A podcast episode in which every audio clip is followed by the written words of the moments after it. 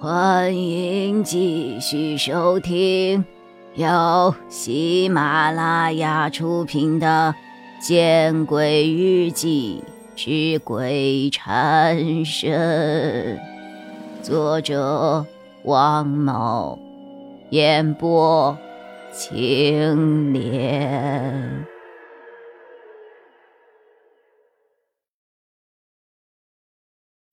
行了。东西先收拾起来吧，把瓜子儿清理干净。记着，以后身份证随身带着。那两个乘警似乎终于受不了金吉明这笨拙的找东西的姿态了。我我是怕丢了，会会被被贷款的。我再等等一下就找。找到了，再等，再等遇到逃票的怎么办啊？哼！乘警对金吉明翻了一个白眼，十分不客气。对对，对不起啊！两个乘警把车票还给了金吉明，然后继续查其他的车厢了。金吉明的心里松了一口气呀，但他知道自己的戏。还没有演完，于是他继续的伸出手，在肥料袋子里掏了半分钟。哎呀，找找找找到了！说完，金吉明拿着身份证，对着乘警走去的方向，扯着嗓子喊：“警警警警官，我找找到我的身份证了！找到。”找到就坐下吧，啊，人家都走了。一个七十多岁的老农民扯了扯金吉明的袖子，而车厢的那一头，乘警没有回应。金吉明想，这一下子乘警对自己的疑虑应该打消了。车厢那么挤，他应该不会再回来了吧？于是。金吉明又老实巴交的清理了地上的瓜子儿，把东西放回了肥料袋，又对身边被臭茶泼到衣服的人道了歉。演技不是演员才有的，生活在虚伪的官场，演技以及对人心理的拿捏技巧是必不可少的要掌握的。更何况金吉明这种国字号的大贪官。见过的场面比演员多了去了，这一次他可是把一个回家的老农民刻画的是入木三分呢。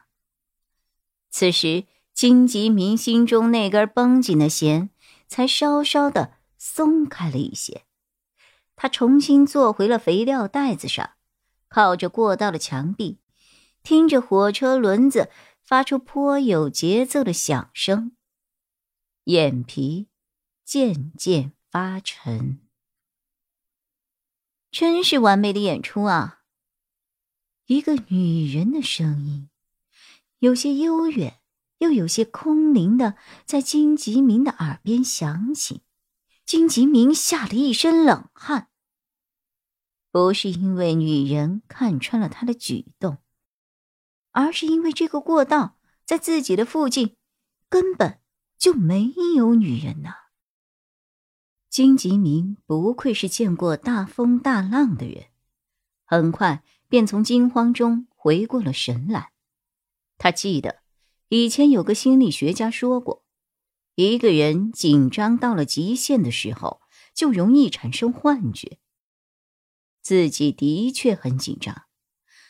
刚才那一个女人的声音，应该只是自己的幻觉吧。还有昨晚豪宅的惊魂，也应该是幻觉，一定是这样。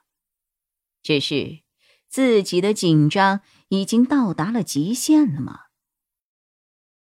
火车逐渐平稳，列车的走廊上各种方便面的味道扑面而来。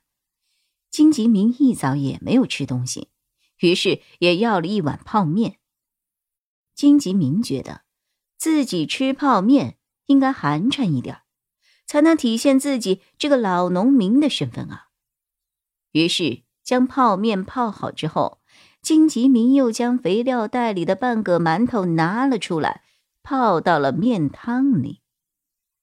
看着向西奔走的火车，金吉明有些感慨：一来是自己终于逐渐的远离了那个是非之地，他感到了有些轻松；二来这个地方也是让他功成名就之地，他还有些不舍。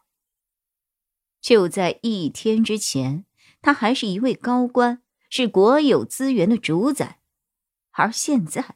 却沦为了一个吃泡面、泡馒头的普通农民了。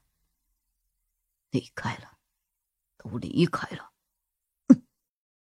金吉明下意识的低声自语，说完这五个字，他狠狠的给了自己一耳光，似乎是在发誓一般：没有就没有了，有什么好大不了的？金吉明来这么一下，把周围几个人都吓了一跳。几人的视线都充满了好奇和彷徨，看着他，以为他被什么事情刺激到了。金吉明立刻意识到了自己的失态，连忙欲盖弥彰：“，不好意思啊，我我想起了，还欠我一块钱，刚刚去世的兄弟。没求事儿，老哥。”之前被金吉明撒了一身臭茶的中年男子咧嘴一笑：“咱这个年纪，出门在外，家中总有人过世的，没求办法。一万块钱就该不稀罕。咱混的好了回家，混不好了客死他乡，早点把家里的事儿都忘掉也好。”一听这般劝慰，金启明觉得这个中年人谈吐也很是不俗啊。于是便伴着结巴与这个中年人聊起了家常。这个中年人很健谈，他在十七岁的时候便来此地打工，只有小学文化的他，端盘子、拖地什么都干过。最近几年好不容易出头了，不顾父母双亡而接下了几个重要的工程，成了东城区赫赫有名的包工头，赚了二十来万块。打算回去给父母修一下坟墓了。本集播讲完毕，你关注了吗？还没有？那，你转头看看身后。